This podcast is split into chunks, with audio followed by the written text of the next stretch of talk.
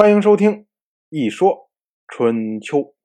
鲁国第十七任国君鲁申进入在位执政第五年，本年的夏天，鲁申和齐国的国君齐小白、宋国的国君宋玉月、陈国的国君陈楚旧、魏国的国君魏悔、郑国的国君郑杰、许国的国君许业、曹国的国君曹班，在手指这个地方。和王室的太子姬赠会面，我们一听啊，这么一大串的名字，就知道这肯定是齐小白组织起来的，然后又要搞盟会，又要搞活动了。那到底要干什么呢？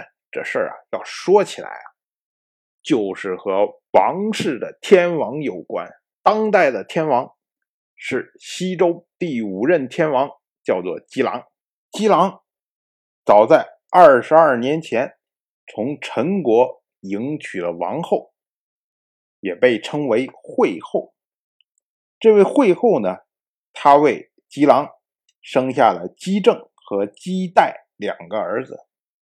惠后呢，比较宠爱小儿子姬代，所以呢，整天给这个姬狼吹枕边风。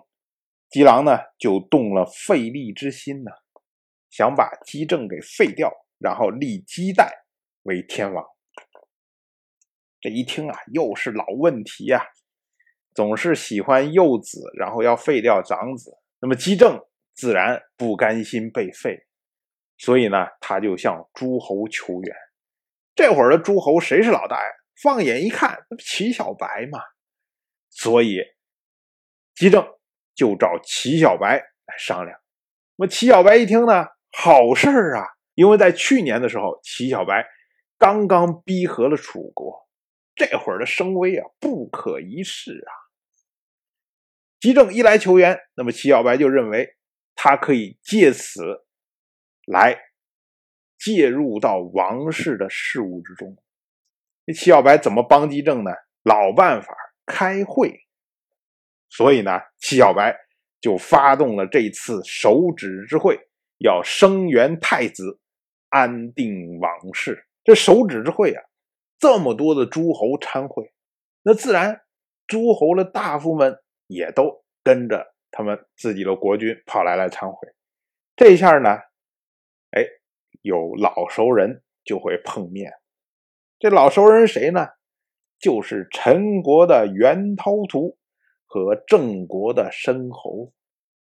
我们之前讲过。齐小白率兵攻打楚国，然后撤军的时候，当时袁涛图提建议，让齐小白从东边走，向东夷炫耀武力。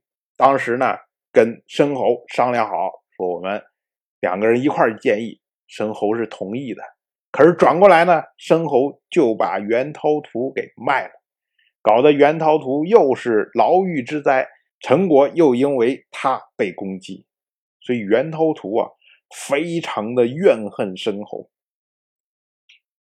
但是呢，他见到申侯的时候，哎，一脸笑脸儿，还为申侯出主意呀。他跟申侯说啊：“说我听说啊，齐小白赏赐你虎牢城啊，这么大的好事儿啊，你应该把这个城墙啊修筑了无比美观呢，这样可以扩大你的声望。”而且子孙后代都不会忘记呀。说这个事儿啊，我愿意出力，我帮助你向诸侯请求，每个诸侯借点人来帮你修城。这申侯一听，哇，还有这么好的好事啊，他就忘了当时是怎么出卖袁头土的，于是呢，就同意了，让袁涛图。帮他向诸侯们请求筑城，袁涛图就到处找熟人，让大家来帮忙。果然，筑出来这个城墙非常的漂亮，又坚固又高大。结果，袁涛图转过来以后，就对郑国的国君郑杰跟他说：“说你看，这个申侯啊，把。”齐小白赏赐的地方城墙修的这么漂亮，这是要干什么呀？这是觉得您对他有威胁吗？恐怕他这是想要造反吧？